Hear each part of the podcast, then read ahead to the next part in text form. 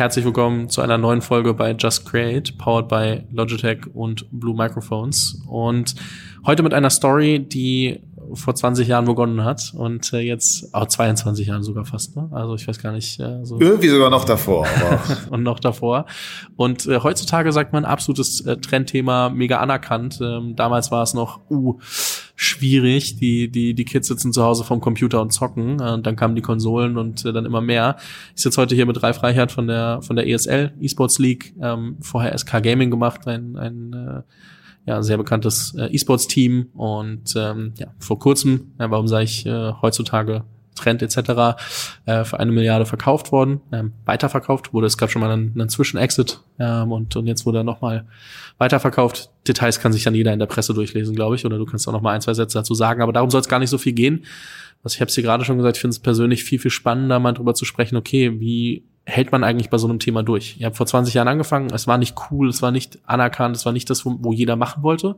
Heute ist es anders. Heute kriegen, haben wir Fortnite-Turniere, wo irgendwie 16-jährige Kids halt mit ihrem Skill am PC drei Millionen äh, Dollar Preisgeld gewinnen. Und äh, du denkst dir so krass, was hier passiert ist. Und äh, ihr habt die ganze Entwicklung von, von null auf mitgemacht und wahrscheinlich auch mitgeführt durch äh, die Plattform, die ihr gebaut habt. Und äh, darüber würde ich gerne mal mit dir sprechen. Deswegen herzlich willkommen im Podcast, Ralf. Danke, dass ich hier sein darf. Shame on me eigentlich, dass wir das nicht schon vor drei Jahren gemacht haben und jetzt äh, dieser Exit dann nochmal dazu beiträgt, dass ich Timing das schneller gemacht habe. Aber ist jetzt auch, ich bin auch nicht so traurig drüber. Wir saßen ja schon mal schon mal hier und äh, haben in Ruhe gesprochen. Ähm, wie wie würdest du die Entwicklung der Gaming-Welt so beschreiben? Ich meine, ähm, ja, ich habe, glaube ich, von von deinem Bruder äh, Benny mal einen Artikel gesehen, äh, den den er mir, glaube ich, geschickt hatte, wo er meinte, Google mal, wo dann irgendwie noch drin stand, dass äh, ja die die Kids, die zocken, potenzielle, äh, glaube ich, äh, Amokläufer werden oder so. Und ähm, das das war ja noch eine ganz andere Zeit. Aber wie was hat euch daran gereizt und und wie kam seid ihr da so reingerutscht? Killer aus dem Kinderzimmer. Ja, das meine ich. Ähm, du, also ich glaube, da gibt es so verschiedene Ebenen wenn man damit mal anfängt, ist es ja so, dass Videospiele ja erstmal auf klassischen Brettspielen bestehen, basieren. Ne? Also der, der, der menschliche Instinkt, die menschliche Tendenz zu spielen, gibt's seitdem genug Essen da sind und eine Höhle und Feuer, weil dann haben die, die Höhlenmenschen damals angefangen, Würfel zu schnitzen und äh, Bildspieler, äh, Bildspieler an den Wänden zu malen. Also ich glaube, das wird unterschätzt, vor allen Dingen in unserer Erwachsenengesellschaft. Das Spielen ein Urinstinkt, sowohl vom Tier als auch dann vom Mensch äh, waren und sind. Und Videospiele sind ja eigentlich nur die logische Weiterentwicklung mit einem neuen Medium. Da kommen wir gleich auch zum Killerproblem. Ähm, in einer Generation, die, äh, die das Ganze neu erlernt hat. Videospiele gibt es ja seit den 70ern irgendwie dann ist das so größer geworden in den 80ern und groß in den 90ern, richtig groß in den 2000ern und komplett Mainstream in den letzten zehn Jahren durch die Mobiltelefone. Das heißt, ähm, da gibt es so einen ganz klassischen ähm, kulturellen, kulturelle Bewegung, die, die in der jungen Zielgruppe angefangen hat und mit uns dann in dieser jungen Zielgruppe gewachsen ist. Was will ich damit sagen? Jahr 2000, Gründung ESL, waren Videospiele gesellschaftlich ein Nischenthema. Kommerziell war das schon klar, dass das das größte Medium wird für uns ne, also, oder für die Insider. Aber ähm, es war in der damaligen Elterngesellschaft noch null angekommen. Und es, wenn man auch wieder die Geschichte zurückschaut, ist jedes neue Medium wurde ja erstmal abgelehnt. Also sei es das Buch, sei es das Radio, sei es das Musik, sei es der Film, alle neuen Medien wurden erstmal äh, äh, von der nicht verstehenden Elterngeneration super kritisch beäugt und eigentlich fast immer verteufelt. So genau das ist mit Videospielen damals passiert und es war das war auf der einen Seite für uns selber ein bisschen doof, aber gar nicht so schlimm, aber vor allen Dingen dann auch schon und ich war ja 2000 dann schon 26, 27, für die nachfolgenden Generationen ähm, noch viel schlimmer, weil die wurden stigmatisiert für etwas, was heute ja nachvollziehbar ein ganz tolles Thema ist. Ähm, warum war das ein tolles Thema? Weil daraus aus diesen Videospielen ja E-Sport entstanden ist, genauso wie aus dem normalen Spiel der Sport entstanden ist. Ist ja einfach nur ein bisschen mehr Regeln, ein bisschen mehr Gewinner, Verlierer, ein bisschen mehr Organisation drüber gesetzt. Dann wird aus einem Spiel ein Sport. Das gleiche ist mit Videospielen auch passiert. Und dann gab es da ganze Generationen, nicht zehn, aber zwei, die, die einfach gesellschaftlich ausgegrenzt wurden. Komplett bescheuert. Doofe Elterngeneration sowohl ähm, sozialpädagogisch äh, als auch gesellschaftlich absolut verachtenswert, was damals gemacht wurde. Sie erwachsene Menschen hinstellen und auf Kinder eindreschen und auf deren Interessen.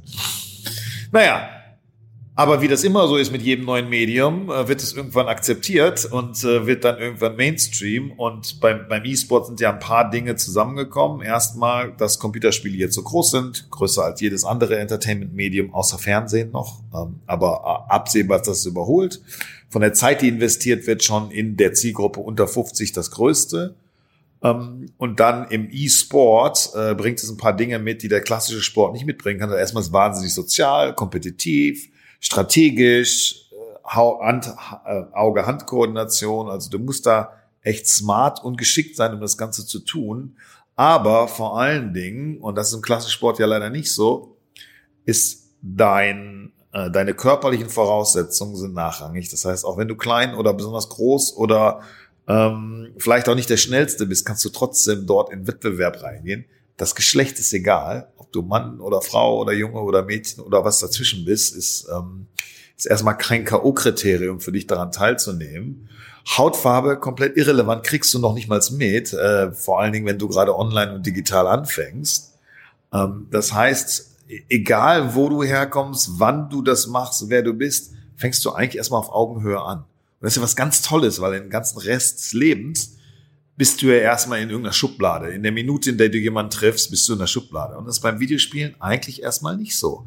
Und ähm, das hat für mein Leben ganz viel Wert gebracht. Ähm, fängt damit an, dass ich Freunde an der ganzen Welt habe, die ich alle über Computerspielen kennengelernt habe oder über Computerspiel ähnliche Dinge.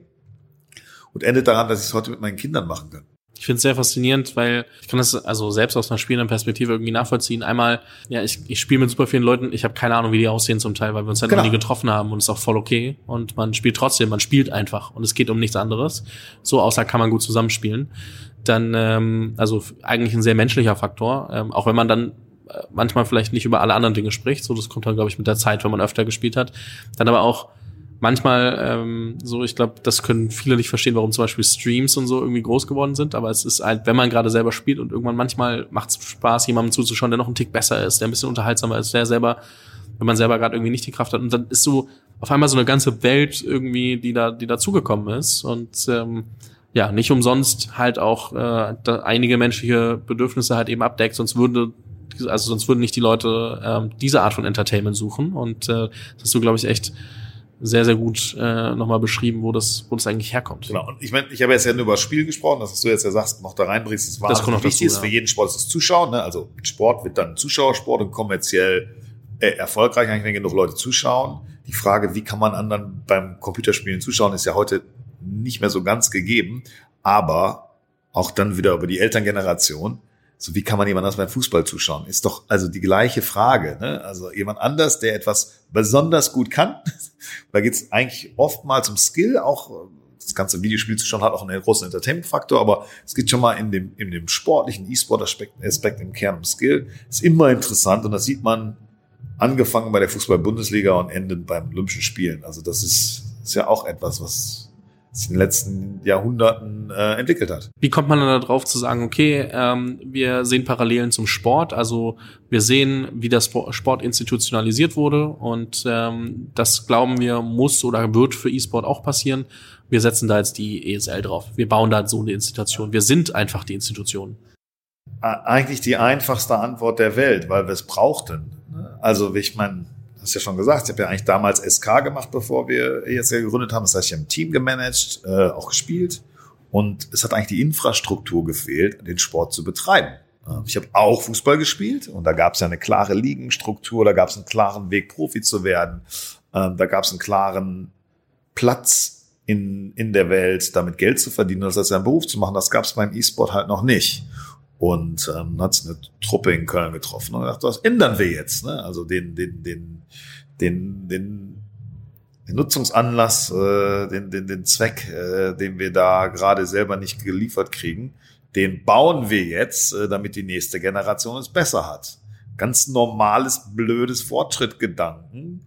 Und wir wussten damals schon, ähm, dass es ein Zuschauersport wird. Warum? Weil wir es selber geguckt haben. Ähm, aber auch, weil jemand wie meine Mutter mal auf einem Turnier gesagt hat, so, wenn ich das verstehen würde, würde ich da auch zugucken. Ähm, aber das war ganz klar, das Modell Sport zuschauen wird funktionieren. Äh, deswegen wussten wir, okay, da werden wir irgendwie mit Geld verdienen können. Und auf der anderen Seite wollten wir den Spielern enablen, auf diesen großen Bühnen zu stehen und sowohl sozial als Stars gefeiert zu werden, also diese Anerkennung zu, zu, zu ermöglichen und auf der anderen Seite auch einfach einen Lebensunterhalt damit zu verdienen, was ja irgendwie von professionellem Sport immer das Ziel ist. Äh, und ähm, das war für uns total logisch, totaler No-Brainer. Also jetzt gar nicht irgendwie so kompliziert gedacht, aber ist ja eigentlich bei den meisten guten Gründungsgeschichten, weil weil man selber da einen, äh, sieht, was wofür das denn funktionieren kann oder wofür man das braucht. Du hast vorhin zu mir gesagt, also wie gesagt, wir, wir schauen uns an, ihr habt äh, gerade für eine Milliarde äh, verkauft, ähm, so mega Success Story. Und dann hast du vorhin zu mir gesagt, ja, wir haben trotzdem zehn Jahre zu früh angefangen. Ähm, so eigentlich müsste die Story 2010, 2011 oder so beginnen, dass es halt so ein 10, 12 Jahre Case ist. Ähm, und das bedeutet ja, dass halt einfach die, die ganze Adaption des ganzen Bereichs einfach deutlich länger gebraucht hat. Du hast vorhin gesagt, ne, in den letzten zehn Jahren ist dann echt nochmal super, super viel passiert. Ähm, und wie habt ihr euch dann äh, so zwischendrin quasi auch immer wieder motiviert, damit weiterzumachen? Ich meine, wenn da, man will ja auch irgendwie, wenn man selbst Sachen macht, man will ja das Gefühl haben, okay, das, das hebt ab. So, man will ja irgendwie das Gefühl haben, da ist meine Zeit am besten investiert. Und ähm, wie hat sich das für euch geäußert? Was waren so die Faktoren, die euch wichtig waren, dass ihr gesagt habt, wir machen das weiter und wir, wir bleiben dabei, auch wenn das vielleicht nicht so, so ganz so schnell funktioniert, wie wir uns das vorstellen? Also ich meine, wir waren, sind da 100% purpose-driven. Ne? Also ich meine, das Warum habe ich ja gerade erklärt. Und ähm, diese Mission, die, die war konstant, die hat sich nicht geändert und die war tief in unserem Herzen, noch mehr als in unserem Kopf. Ich glaube, das ist so Thema Nummer eins. Thema Nummer zwei, ähm, wir hatten aber auch ein gutes Gründungsteam. Ne? Ich war ja nicht alleine, sondern wir waren fünf Leute und hatten auch noch so eine enge Crew dabei. Und an vielen Ecken, Enden haben wir uns auch gegenseitig über Wasser gehalten. Ne? Also jetzt der Jens Hilgers, der jetzt Bitcraft macht, der Alex Müller, der noch SK macht, ähm, der Jan Philipp, der, der lange dann auch bei ESL noch war. Ähm, wir haben das irgendwie als Team gemacht. Ähm, das dritte war aber auch einfach natürlich das Feedback unserer Nutzer. Dass es da genug Spieler gab, ähm, ganze Generation und heute haben wir noch ein paar Leute, neue Leute hier begrüßt als Mitarbeiter, die gesagt haben, wir haben vor 20 Jahren in der ESL gespielt und ich wollte immer dafür arbeiten. Also da gab es echt keine Millionen Menschen-Community, aber einige Zehntausende, ähm, die, die echt damals auch schon als Nutzersicht daran geglaubt haben und eng in dieser Community waren. Und ähm, ich glaube, diese drei Dinge plus, naja, Sport geht halt um Gewinnen. Wir wollten halt nicht verlieren. Ne? Also wir hatten halt auch diesen, diesen, diesen, diese Ambition, diesen Ehrgeiz. Ähm, und dass wir jetzt zehn Jahre zu früh waren, war ja eher dem, dem, dem Gründungszufall ge, ge, ähm, geschuldet. Also, wir haben 2000 angefangen. Wir haben angefangen, weil wir diesen, diesen Notwendigkeit gesehen haben, dass man das braucht. Aber der Markt war eigentlich noch nicht so weit. Und was man ja als 7, 26, 27-Jähriger denkt, ist ja eine gewisse Naivität. Man denkt, alles geht schneller, als man, als, als es am Ende passiert. Heißt, wir haben 2000 gedacht, so, hm, so wie das 2010 aussieht, wird es eigentlich 2003 aussehen, dass die Entwicklung viel schneller geht, dass die Veränderung der Gesellschaft, die Akzeptanz von Computerspielen, die Ausbreitung und im Endeffekt auch der, der, ja, die, die der, der kommerzielle und gesellschaftliche Erfolg von Computerspielen schneller geht.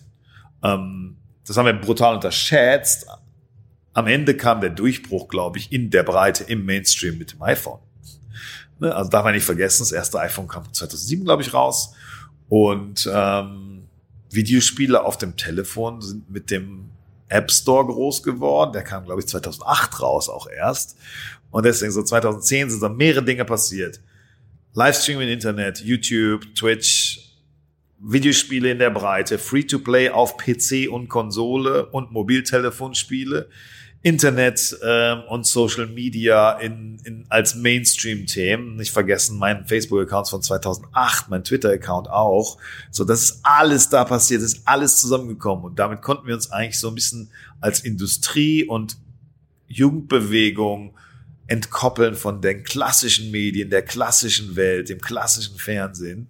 Und es kam alles da zusammen und dann ist das explodiert. Und dann war die, die ne, 2010 bis 2015 ist das Ganze von selber gelaufen. Das war total fantastisch. Und dann waren wir im richtigen Zeit am richtigen Ort. Und die zehn Jahre, die wir uns vorher durchgekämpft haben, sind dann da eigentlich, ähm, eigentlich äh, ist man dafür belohnt worden. Aber wie gesagt, ich glaube, das Durchhalten hat, ist eine Mischung aus den richtigen Leuten, einem guten Team, der richtigen Ambition und dem richtigen Purpose. Was ich da so faszinierend finde, ist, ähm, dass halt heutzutage, dass äh, viele Modelle einfach in Excel entstehen. So, was kann ich eigentlich als nächstes Geschäftsmodell machen? Und immer nur geguckt wird, passen alle KPIs direkt und wenig, also und man wenig über die Stories hört, die halt über Jahrzehnte passieren. Ne? Und äh, das wirkt dann immer so wie so ein, ähm, ich sag mal, Overnight Success. So, ich meine, viele werden wahrscheinlich, äh, wenn sie sich mit Gaming nicht beschäftigt haben, bei diesem Exit das erste Mal von euch gehört haben. So und äh, denken, hä, wie kann das denn passieren? Wenn man sich dann eben anguckt, wie lange das in der Mache war und wie viel da passiert ist und wie viel Blutschweiß und Tränen da quasi so, dass das Stück für Stück wächst und dann diese exponentielle Kurve halt wirklich irgendwann mal in, komplett in die Höhe schnellt da ist ja wirklich, äh, das ist nicht mehr zu vergleichen mit dem, was man heutzutage oft sieht, wenn man über Startups nachdenkt und, und wie das alles äh, passiert und die, wie schnell Ideen auch weggeworfen werden, wenn so Leute nach einem Jahr irgendwie sagen, ah nee, die Idee wär's doch nicht, die Idee war's doch nicht, die Idee war's doch nicht, weil eben alle glauben, es muss so super schnell passieren. Da ist natürlich immer die Frage so, an welcher Idee ist es dann wert festzuhalten, an welcher nicht, weil das ist dann immer, das kann man nicht verallgemeinern und, und sollte man, glaube ich, auch nicht. Aber um vielleicht nochmal für die, die noch nie vorher so richtig von der ESL gehört haben, noch mal so ein bisschen, noch mal ein bisschen äh, ja, Zahlen, Daten, Fakten zu geben. Exit-Summe haben wir schon genannt, müssen wir nicht noch zehnmal betonen, aber mehr so, was muss man wissen? Wie viele Events macht ihr eigentlich im Jahr? Wie viele Leute erreicht ihr damit? Wie viele Leute arbeiten für die ESL? Einfach mal so ein, so ein wirkliches Grundverständnis ähm, anhand von Zahlen, Daten, Fakten. Klar, also ich meine, ähm, wir sind jetzt natürlich auch mit also vielleicht mal erstmal der Teil, wir haben, wenn, wenn man es so anschaut, wahrscheinlich drei Teile. Wir haben einmal alles basiert auf irgendwelchen Turnieren und dann haben wir welche, die in einem physischen großen Stadion-Event enden, ähm, die dann in verschiedenen Online-Übertragungen auch generiert werden und wo ganz viele Leute teilnehmen, um sich vorher zu qualifizieren. Das sind so ein bisschen drei unterschiedliche Geschäftsfelder auch.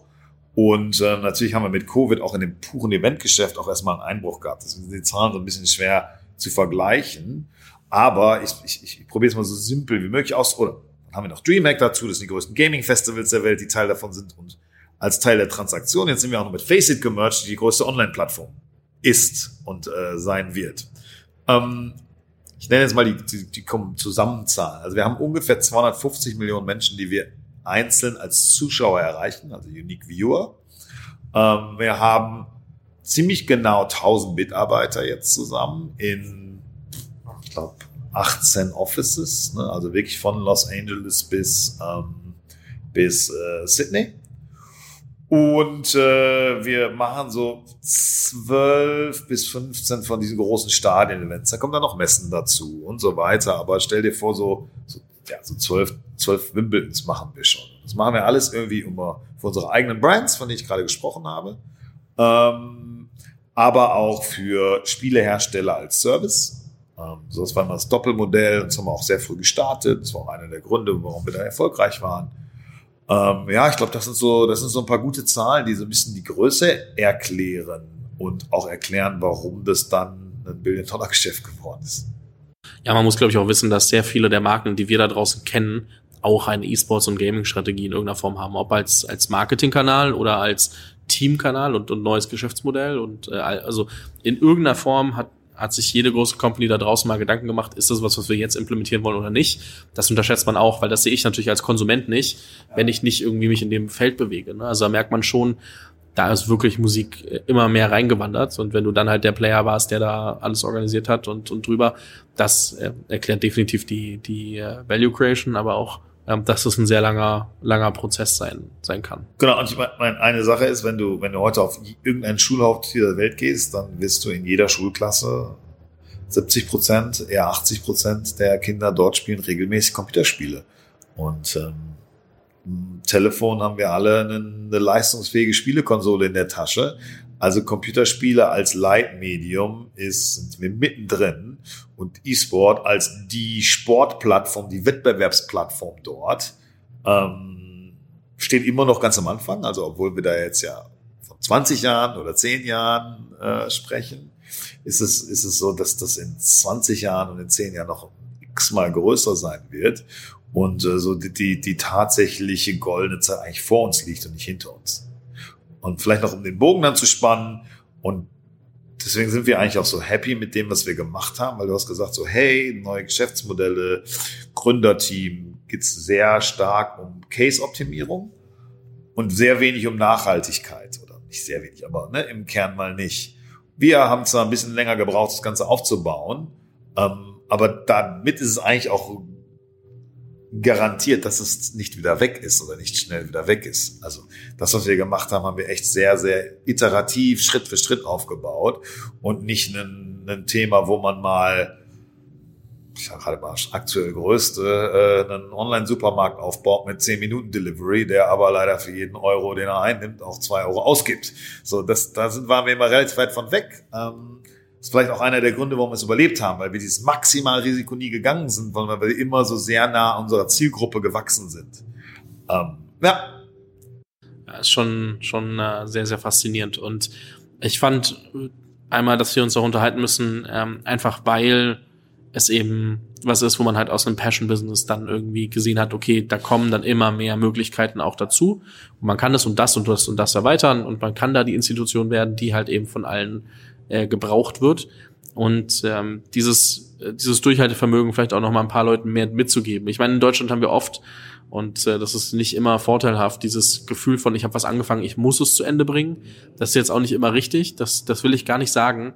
Aber viele geben halt, also geben die Dinge nicht auf, wo sie eigentlich wissen, die werde ich niemals brauchen und machen. Aber viele geben die Dinge auf, die sie gerne machen würden und sagen dann, ja, aber das funktioniert noch nicht so gut und ich krieg nicht drei Likes mehr, sondern drei Likes weniger als erhofft. Und also das ist dann immer so dieses, dieses, äh, wenn es dann drum geht, irgendwas, wofür man sich so ein bisschen, ich sag mal, verletzlich fühlt, äh, weil man sagt, hey, ich gehe damit raus, was mir wirklich wichtig ist und dafür werde ich nicht anerkannt.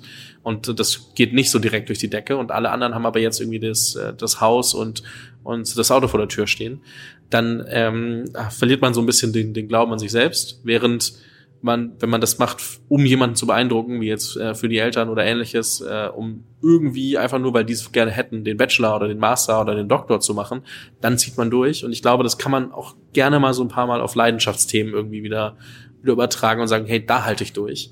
Weil es ist mir wirklich wichtig ähm, und, und ich weiß, dass es irgendwie äh, gebraucht werden kann, ähm, eher als die Dinge, die man nur macht, um, um externe Validierung zu bekommen.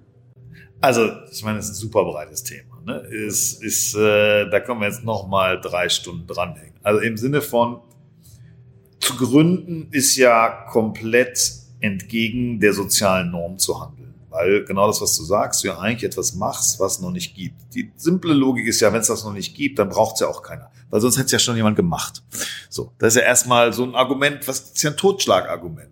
Das heißt, du musst dich ja eigentlich erstmal gegen die Gesellschaft stellen, im Zweifel gegen deine Eltern, zumindest mal gegen dein Umfeld, weil du etwas machst, wo die Mehrzahl sagen wird, das macht ja keinen Sinn. Wir jetzt mit Computerspielen vor 20 Jahren habe nicht die Mehrzahl, sondern 90 Prozent gesagt, das macht keinen Sinn. So, das heißt, du, du, du, du, tja, du machst was Unlogisches, weil du entgegen dem Strom der Gesellschaft gehst. Ich glaube, erstens. Das zweite ist dann dazu, du machst das, ja nicht, um andere Leute zu beeindrucken, sondern an anderen Leuten einen Service zu geben. Im Zweifel auch dir selber, dich selber als Customer zu sehen und daran zu glauben, dass in welcher Wachstumsrate auch immer dieser Need passieren wird und kreieren wird. So, das kenne ich immer noch. Und meine Frau, die lacht sich heute noch kaputt darüber, als wir 2006 mal oder acht sind wir an die ersten Streaming-Services so ein bisschen gab mit, äh, mit auch Telekom und so ein Zeugs sind wir an der Videothek vorbeigegangen und da habe ich zu ihr gesagt, ey, wenn's, wenn ich eine Videothek hätte, die will ich sofort verkaufen. Nicht, weil ich die doof finde, aber weil sie irgendwann in Zukunft nicht mehr gehen wird. So, also du, du musst entgegen der gesellschaftlichen Norm, aber für den Zeitgeist, also ein bisschen in die Zukunft schauen, ähm, handeln und gucken. So, das ist ja auch schon wieder kompliziert. Ähm, ja, und dann musst du ein maximales Risiko gehen, genau wie du sagst. Im Zweifel hast du dann, bist du dann gescheitert ähm, was in Deutschland ein Riesenthema und ein Riesenproblem ist in der Wahrnehmung. Und das Ganze auch noch, dafür musst du sogar noch Geld investieren, nicht nur deine Zeit, sondern auch noch Geld. Jetzt habe ich mich gerade so ein bisschen darüber lustig gemacht, wie du, wie du irgendwie Businesses mit 100 Prozent, äh, 50 Prozent negativer Grossmarge aufbauen kannst, ähm, was wo ich echt eine Herausforderung drin sehe. Aber trotzdem haben wir mit ESL die Mehrzahl der, der Jahre, die wir das gemacht haben, Geld verloren. Und da gibt's heute noch Presseartikel, ähm, ganz aktuell, die einfach nicht verstehen, wie so ein Business eine Milliarde Dollar wert sein können. Die sind halt noch nicht im 21. Jahrhundert angekommen, ne, in der Plattformökonomie, die einen weltweiten Markt hat und nicht irgendwie eine lokale Pommesbude. So, die können sich das nicht vorstellen. Und gerade in Deutschland ist es, gibt halt einen Grund, warum Facebook, Amazon, Apple, alle diese Mega-Scale-Unternehmen, alle die Unternehmen, die so mit so brutalen Grossmargen nicht auf einem Cost-Plus-Modell arbeiten, sondern auf einem Value-Modell, dass die tendenziell mal eher nicht aus Deutschland kommen und eigentlich erst in den letzten fünf Jahren so richtig ähm, wir da auch eine, eine Community, eine Szene vor aufgebaut haben. Da gibt es, wie es bei den Computerspielen bei uns das gab, da gibt es einen ganz großen Anteil an alten, weißen, nicht so schlauen Leuten, die nicht verstanden haben, dass wir in einer globalen Wettbewerb stehen um digitale Produkte ähm, die man ganz leicht verglichen mit früher internationalisieren kann und da Geschwindigkeit und Größe und User Experience eine ganz andere Rolle spielen und kurzfristiger Profit wirklich eine so begrenzte Wahrnehmung ist, ähm, die dafür sorgen wird, dass du verlierst und nicht gewinnst. Und das haben wir mit ESL umgekehrt wiederum gemacht. Wir sind 2010, haben wir das brutal internationalisiert, 2015 nochmal mehr. Wir haben wirklich 100 Millionen plus in Internationalisierung gesteckt, die uns viele Verluste beschert haben, aber die uns geschafft haben, einen globalen Brand, eine globale Plattform aufzubauen und die jetzt dann auch zu dieser Bewertung geführt haben. Und das ist, das ist etwas, das kann man jemand nicht digital fast nicht beibringen. Und davon gibt es halt in unserer Gesellschaft noch zu viele. Und da müsst ihr alle Gründer oder wir alle Gründer permanent gegen kämpfen und uns rechtfertigen für etwas, was so offensichtlich ist, wie das Computerspiele das größte Medium des 21. Jahrhunderts werden. Ähm, das ist anstrengend, das ist schmerzhaft und vor allen Dingen auch die Ignoranz und das fehlende Verständnis ist da schmerzhaft von Leuten, die ja eigentlich eine akademische Ausbildung haben oder haben sollten. Ähm, ja, und ich meine, deswegen sitzen wir hier, um da ein bisschen aufzuklären, hoffentlich. Das auf jeden Fall, das auf jeden Fall. Ähm, da nochmal da noch anzuknüpfen, ähm, du hast vorher gesagt, äh, ihr habt auch ein paar Dinge ganz anders gemacht als, als äh, ja, also ich wahrscheinlich hätte euch niemand empfohlen, so krass zu internationalisieren, weil es halt unendliches Risiko ist. Gleichzeitig war es am Ende der größte, größte Hebel. Dann hast du mir vorhin ein Beispiel genannt, dass ihr irgendwie die Brand ganz anders geschaltet habt, als euch von allen möglichen Agenturen empfohlen wurde. So, wann biegt man dann anders ab, als einem, als einem empfohlen wurde und warum? kommt eigentlich wieder zu der Geschichte hin zurück, warum man gründet in the first place, weil es ja entgegen dem gesunden Menschenverstand im, im ersten Schritt ist. Ähm, schöner Spruch, no one ever became first by following the leader. äh, man muss die richtige, die richtige Balance finden zwischen Risiko und Erster sein wollen und aber einfach nur Follower sein. Gibt's, ist ja auch eine valide Strategie. Aber jetzt mal gerade für uns, wir, wir leben ja in der Aufmerksamkeitszeit, ähm, ne? ist ja ein riesen Wettbewerb drumherum. Brand Refresh ist eines meiner Lieblingsthemen. Aber ich glaube, sich selber und alles drum sich herum zu hinterfragen, entgegen dem simplen, ja, das wurde immer schon so gemacht, ist, ist glaube ich, ein wahnsinniges Asset für jeden Gründer. Und Disruption kann ja auch nur durch sowas passieren, dass man es genau andersrum macht. Und Gründen ist schon Disruption an sich was war das Beispiel? Unser Brand Refresh ist eins der schönsten, ne? tolle Agentur, beste Agentur, super Prozess, mega gut gemacht, inhaltlich klasse, auch Design klasse. Und dann ging es um die Farben und dann kommen sie natürlich irgendwie Gaming, 2000 war alles schwarz, 2010 war alles blau, 2020 wird alles lila und türkis sein. FIFA geht dahin, das Spiel, die gehen dahin, ne? super geil. Ja. Und dann frage ich die natürlich irgendwie, ja, und was machen wir jetzt? Ja klar, also lila und türkis, da geht's doch hin. Oder? Aber das ist doch die dümmste Strategie, die man machen will. Wir reden doch von Brand, wir reden doch von Differenzierung. Lass uns genau das Gegenteil machen. Also wir müssen ja eigentlich da sein, wo 2030 ist. Und da müssen wir jetzt hingehen, weil wir das jetzt besetzen können. Und ich glaube, wenn es um, um, um, um Business-Strategie und Innovation geht, muss man natürlich immer schauen, dass man die Komplexität nicht ins Endliche hochführt. Ne? Also dann darf nicht von morgens bis abends alles besser, geiler, schöner machen wollen.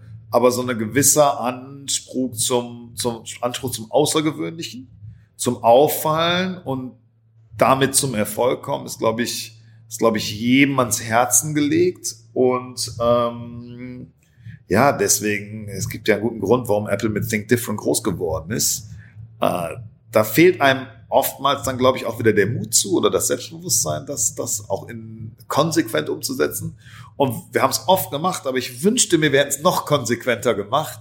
Und es gibt so viele Situationen, die ich in den letzten 20 Jahren, wo ich instinktiv wusste, dass es richtig oder falsch, aber der Common Sense dann doch zu einer anderen Entscheidung geführt hat. Ähm, und da, ja, da hätte ich mir im Nachhinein noch mehr Mut gewünscht oder noch mehr Selbstbewusstsein. Ich glaube, das ist ein großes Thema als Gründer und ich glaube, da kann man, kann man sich fast nicht genug Gedanken drüber machen. Ich glaube, es ist ein ganz wichtiger Appell, da auch manchmal zu sagen, okay, ich muss nicht alles machen, nur weil es gesellschaftlich in die Richtung geht. Deswegen, sonst würde ich jetzt auch nicht gründen und nicht hier sitzen. Sich da mal ein bisschen, bisschen genau. dran zu erinnern. Also der Grund, dass man gegründet hat, sagt eigentlich schon, man ist nicht konform. Man ist eine Minderheit und nicht die Mehrheit. Ja, und dann äh, zu entscheiden, okay, wie, wie gehe ich damit um und das auch auf andere Entscheidungen auch zu übertragen. Genau. Ähm, und, und das fühlt dann ganz viel zu Kultur und Mitarbeiterkultur und das ist natürlich eines der höchsten Güter und man, wir wollen ja alle Teil einer sozialen Gruppe sein, eines Tribes, einer Community und dass die sich durchs Anderssein schon immer definiert hat, ist ja klar. Und jetzt leben wir natürlich in einer Welt, die schon eher gemainstreamt ist verglichen mit den 70er, 80er, 90er Jahren, aber aber mehr Individualismus, also insbesondere wenn es um so Themen geht, ähm, ist, glaube ich, äh, ein guter Ratschlag. Was bedeutet so eine Transaktion dann am Ende für, für die Gaming-Welt eigentlich? Ne? Also für viele ist ja, auch wenn wir schon gesagt haben, viele oder fast alle der großen Unternehmen haben sich mit Gaming und E-Sports auseinandergesetzt. Trotzdem ist so eine Transaktion wahrscheinlich nochmal ein ganz schönes Ausrufezeichen in, in Richtung Unternehmen so, weil es auch natürlich zeigt, hey, da wird immer mehr passieren, der Markt wird sich weiterentwickeln. Ähm, was, was ist so deine, ich sag mal, ja, Hypo also Hypothese oder deine, deine Auffassung für die, für die Zukunft der Gaming-Welt, E-Sports? Wenn, wenn man sich den breiteren Gaming-Markt anschaut, ähm, ist es ja nur eine von vielen großen Transaktionen. Ähm, das zeigt nochmal, was für ein wahnsinniges Potenzial da drin steckt. Ähm, also ne, Activision, Microsoft, 70 Milliarden plus auf der Größenordnung gibt's gar nicht mehr viele Transaktionen insgesamt auf der ganzen Welt in der Größenordnung. Jetzt ESL. Ähm, eine Milliarde gibt's in Deutschland auch nicht mehr so viel größere Transaktionen. Sollte auch wirklich dem allerletzten Hinterwäldler erklärt haben, okay, das scheint eine Zukunftsindustrie zu sein. Und ich meine, jetzt mal ein bisschen frei Schnauze herausgesprochen, da beschäftigt sich ein Axel Springer mit Bild TV und Online-Streaming von Sportarten. Ähm, weiß ich nicht, vielleicht hätte man sich ein bisschen mehr mit Games beschäftigen sollen in der Vergangenheit. Ne? Also ähm, vor allen Dingen, weil Games natürlich irgendwie ein, ein harter globaler Wettbewerb sind, aber vom Geschäftsmodell, wieder Plattformgedanken, Gross Margins hat die ne, fast ähm, äh, die, die, die unvergleichlich sind im, im Rest der Industrie. Anyway, ich glaube so, das ist, das ist so das eine Thema im E-Sport jetzt ganz speziell ist, glaube ich, die Validierung des Spaces. Also die Billion-Dollar-Transaktion hat da auch den ganzen Markt gehoben und ist, glaube ich, für jeden Marktteilnehmer gut dort. Ähm, und äh, ähm, wird von daher, glaube ich, also sowohl jetzt hier mit ESL, wird das ein Growth Case sind wir jetzt noch mehr als vorher. Wir haben jetzt einen extrem langfristigen, strategischen Owner, ähm, der das Ganze zehnmal so groß machen will und nicht irgendwie um zehn Prozent wachsen lassen will pro Jahr. Das heißt, wir werden auch in Arbeitsplätze, in Leute und in Produkte investieren, ähm, was wiederum die ganze Industrie, äh, äh, glaube ich und hoffe ich, mitziehen wird. Und von daher ist es wahrscheinlich ein umso interessanteres Feld zum Arbeiten oder Gründen, ähm, auch für ganz viele Leute, die das interessiert. Und die anderen Stakeholder gesprochen, ähm, Sponsoren, Partner, aber auch Städte, Länder. Ähm, für, für die wird's halt nochmal ein attraktiveres Feld, weil du die Gaming-Industrie ist so groß und wird so breit und es gibt wenig Plätze, bis gar keine Plätze, in denen du werblich so attraktiv, ähm, so integriert und so glaubhaft kommunizieren kannst, wie im E-Sport. Das kennen wir ja, Sportsponsoring ist schon eine der tollsten Möglichkeiten, sich zu positionieren. Und E-Sport ist halt der modernere Teil davon. Also insgesamt glaube ich einfach, ist es, äh, ist es super hilfreich für das, was wir die letzten 20 Jahre gemacht haben, aber auch was die nächste Generation und übernächste Generation machen wird. Besser zu werben ist natürlich nur in meinem Podcast. Ähm. Der ist auch, auch absolut fantastisch. Wobei genau. der nicht so internationalisiert ist. Das wiederum stimmt. Sehr, aber hat auch Vorteile. Sehr deutschsprachige Audience, das stimmt. Ähm, nee, aber das heißt für dich auch äh, eine weitere unternehmerische Herausforderung, das Ganze noch größer zu machen. Ähm, also auch, du siehst also auch deine Zukunft dann äh, weiter, weiter in dem Space, weiter hier? Ja, absolut. Also ich meine, ähm, ich habe ja eine neue Rolle, Executive Chairman, wollen wir jetzt gar nicht so viel drüber sprechen, aber ähm, und Board Member, das heißt, ich geht vielleicht ein bisschen weniger operativ. Dann habe ich jetzt lang genug gegrindet auch und äh, habe dadurch eigentlich auch mehr Zeit und Energie, mich auch auf strategische Themen zu machen. Aber ich bleibe ja bewusst dabei. Ist ja nicht irgendwie ein Zwang oder so. Ich könnte auch sagen, ähm, ich bin raus. Ähm, nee, äh, da, da glaube ich extrem stark dran und ich glaube auch extrem stark daran. Ist für mich persönlich interessant, mein, mein, mein Schaffensfokus dann ticken nochmal zu verbreitern von E-Sport auch noch mehr zu Gaming ähm, und dann tatsächlich auch noch ein bisschen mehr zum Angel investieren und äh, und auch sonst äh, gründernahe Themen zu supporten, wie diesen Podcast. Das bedeutet, äh, ich äh, lade dich noch das eine oder andere Mal ein und wir finden noch ein paar Themen, über die wir sprechen können. Mit Sicherheit. Inhaltlich finden wir mit Sicherheit noch. Was würdest du jungen Gründern und Gründerinnen, die gerade noch recht am Anfang stehen und ähm, von Ideenfindung bis sie haben ihre Idee und fangen aber also und, und executen gerade, was würdest du denen mit auf den Weg geben? Was sind so die Punkte, die dich am, ich sag mal, am weitesten getragen haben über die letzten Jahre? Ob Tipps, Mindset, ähm, die verschiedensten Bereiche. Mhm, gibt so viel, das ist das Problem. Es ist gar nicht so wenig, sondern so viel. Ähm, also als Gründer, was, was, äh, was musst du machen? Also ich glaube, wenn du deinen Instinkten nicht folgst, kannst du direkt aufhören. Also damit würde ich mal anfangen. Wenn die falsch sind, dann bist du auch kein guter Gründer. Ist auch okay. Ähm, ist es ja nicht jeder, aber, aber glaub an deine Instinkte. Ähm, zweitens, umgib dich mit dem bestmöglichen Team, was du kannst. Ich glaube, alles, was ich gehört habe. Du sollst nur alleine gründen und nicht im Team, weil die früh später oder später aussteigen. Du sollst keine Freunde einstellen. Alles totaler Quatsch.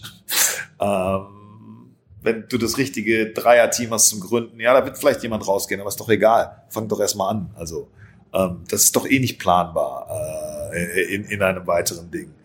Ähm, also, folge deinen Instinkten, baue das bestmögliche Team auf und dann bleib, äh, bleib neugierig. Also, ich habe mich wahnsinnig viel über, über andere Menschen, Mentoren, Leute, die am umsonst geholfen haben, äh, weil sie es interessiert haben, weil sie dafür begeistert waren. Ähm, über Bücher, ähm, hier, wie heißt er, Ben Horowitz, ähm, The Hard Thing About Hard Things, uh, What You Do Is Who You Are. Also da gibt's so tolle Sachen mittlerweile. Vor 20 Jahren gab's sie noch nicht so ganz, aber jetzt ja. Aber ich glaube, diese drei Dinge helfen jedem, aber es ist so ein tiefes Thema, ist so so breit, äh, kannst du auch wieder von einer ganz anderen Geschichte kommen. Ne? Kommt immer vom Consumer. Also wir haben ja immer das gemacht, was unsere Spieler und Fans eigentlich wollten. Wir haben nicht an einem Excel-Modell unser Business gebaut, sondern wir haben an einem Markt unser Business gebaut und das dann in Excel übersetzt. Ähm, aber da, da ist jeder anders. Ne? Da, da muss jeder seinen Weg finden das Letzte geht nicht auf. Ne? Also es gibt zwar natürlich irgendeinen Punkt, an dem es keinen Sinn macht, aber wir hatten so viele Nahtoderfahrungen. Wir haben, haben so oft ähm, der Insolvenzschippe äh, sind wir ähm, im letzten Moment runtergesprungen. Es ist einfach brutal hart und du brauchst eine gewisse Kaltschnäutigkeit und eine gewisse Verrücktheit, um zu gründen und um das zu machen und dann auch durchzuhalten. Und ich glaube, das ist wahrscheinlich der wichtigste Tipp, wenn du nicht bereit bist, wahnsinnig viel zu investieren, also an, an, an Blut, Schweiß, Persönlichkeit, Nerven, dann sollst du es wahrscheinlich auch nicht machen. Dann ist es, dann ist es nicht der richtige Job für dich. Aber wenn es dann klappt, ist es ziemlich cool. Das kann ich mir vorstellen. Da arbeite ich noch drauf hin. Dementsprechend viele andere wahrscheinlich auch. Genau. Das ist auch richtig also, so. Ja. Also, aber es ist, glaube ich, das äh, super wichtig, dass man nicht vergessen darf. Ne? Also wie viel wie viel scheitern für die, die es schaffen? Und die Zahl der, der scheitern, ist mit Sicherheit höher, als die, die es schaffen. Äh, von daher ist ein Scheitern auch nicht als, als ultimative Niederlage zu sehen, weil es halt passiert, es gehört halt dazu. Ja, und ich glaube, man muss dann halt für sich überlegen, ist man gescheitert, weil man selbst kein guter Gründer ist oder weil das Thema vielleicht nicht gepasst hat. Und dann fängt man entweder nochmal an oder man macht was anderes. Hauptsache, man findet was, was zu einem selbst passt. Genau, letzter Kommentar dazu. Ohne Glück brauchst du gar nicht erst anfangen. Also, es äh, ist tatsächlich so. Wenn wir nicht ganz auf Glück gehabt hätten, würden wir heute nicht hier sitzen. Ähm, und du musst auf das Glück vertrauen, aber kannst es ja eigentlich trotzdem nicht erwarten.